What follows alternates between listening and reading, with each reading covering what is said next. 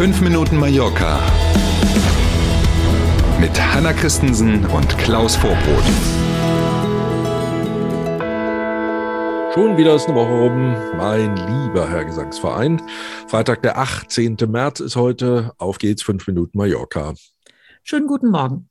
Die Frage wird zunehmend lauter gestellt, welchen Einfluss hat der Krieg in der Ukraine auf die Urlaubssaison 2022? Ja, damit konnte ja nun wirklich niemand rechnen und äh, alle haben sich auf eine gute Saison gefreut. Das gilt nicht nur für Mallorca, das gilt für alle Urlaubsdestinationen und jetzt werden die Fragezeichen und damit eben auch die Angstzeichen wieder etwas größer. Das Tempo der Buchungen für den Sommer hat deutlich äh, abgenommen inzwischen. Das melden Fachleute nicht nur für Mallorca und Spanien, das gilt generell für alle Destinationen ob es eine Verlagerung gibt in vom Kriegsgeschehen weiter entfernte Ziele, also in Westeuropa, Spanien zum Beispiel, Portugal zum Beispiel, statt Türkei, Bulgarien oder Kroatien. Mhm. Das lässt sich Stand heute nicht so ganz eindeutig erkennen. Es gibt ein paar Expertinnen und Experten, die sagen, ja, merken wir ganz deutlich, gibt aber andere, die sagen, nein, merken wir gar nicht. Und dann gibt es noch die dritte Gruppe, die sagt, naja, im Moment erkennen wir eher so eine Zurückhaltung wieder, weil es ja noch die anderen Faktoren auch gibt, nämlich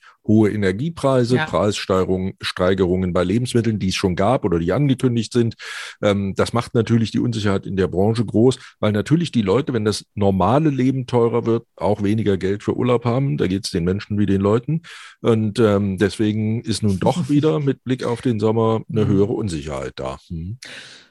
Auf alle Fälle wird im Hafen von Palma das Terminal für Kreuzfahrtschiffe modernisiert. Hm, da weiß ich nicht, ob nicht alle richtig gelesen haben. Die Opposition nämlich im Parlament der Balearen und auch im Rathaus hat gesagt, so ein Quatsch hier. Auf der einen Seite haben wir jetzt Obergrenzen für Kreuzfahrtschiffe und jetzt fangt ihr an, das Ding da, äh, das Terminal zu modernisieren. Das eine hat wie man gleich erfahren wird, mit dem anderen aus meiner Sicht jedenfalls nichts zu tun. Es geht hier darum, den Service für die Kreuzfahrtpassagiere zu verbessern und das Terminal deutlich klimafreundlicher werden zu lassen. Mhm. Zwei alte Gebäude werden ganz abgerissen. In Summe soll das Verpäck, äh, das Verpäckladen, das Gepäck verladen. Ne, so rum muss es heißen. Das soll für ankommende und auch für ablegende Schiffe deutlich einfacher gehandelt werden. Und jetzt kommt, es werden eben Solarenergiezellen installiert äh, rund um und auf dem Terminal für die Kreuzfahrtschiffe und eine große Wasserstoffbatterie wird installiert. Also in Summe soll auch dort die Ökobilanz nach den Umbaumaßnahmen deutlich besser sein.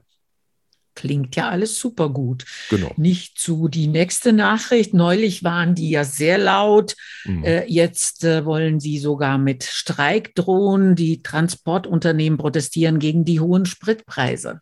Ja, auf dem Festland streiken die ja schon, ne, was dazu führt, dass also in den letzten Tagen rund 70 Prozent der Waren, die für die Balearen, also für Mallorca und die Nachbarinseln vorgesehen waren, gar nicht auf die Schiffe in Valencia und in Barcelona in den Häfen verladen werden konnten. Das gilt übrigens nicht für Lebensmittel und für leicht hm. verderbliche Güter, die müssen hm. transportiert werden. Da darf nicht gestreikt werden, damit die Versorgung eben gewährleistet wird. Es wird also keine Engpässe in den Supermärkten geben, sagt die Regierung. Und ähm, will damit so ein bisschen Hamsterkäufen, die es ja in der Vergangenheit durchaus schon wieder gab, vorbeugen auch. Mhm. Jetzt zu dem angedrohten Streik hier auf den Balearen. Am 28. März soll das losgehen, sagen die Transportunternehmer. Grund, du hast es gesagt, sind eben die hohen äh, Preise für Sprit, für Benzin und Diesel.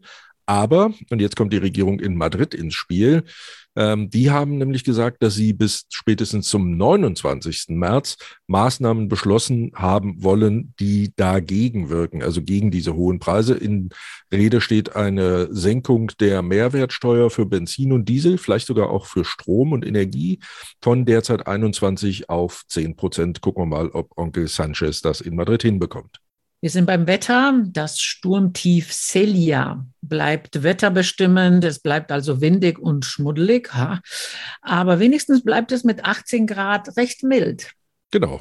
Immer das Positive rausarbeiten. Uh. 18 Grad ist ja wirklich in Ordnung, gerade in, auch am 18. März. Ne? Was für ein Zufall. In diesem Sinne wünschen wir ein schönes Wochenende. Nicht ärgern lassen vom Wetter. Das wird auch wieder besser. Montag sind wir wieder da. Bis dahin. Tschüss. Machen Sie es gut, passen Sie auf sich auf. Bis Montag um sieben. Tschüss.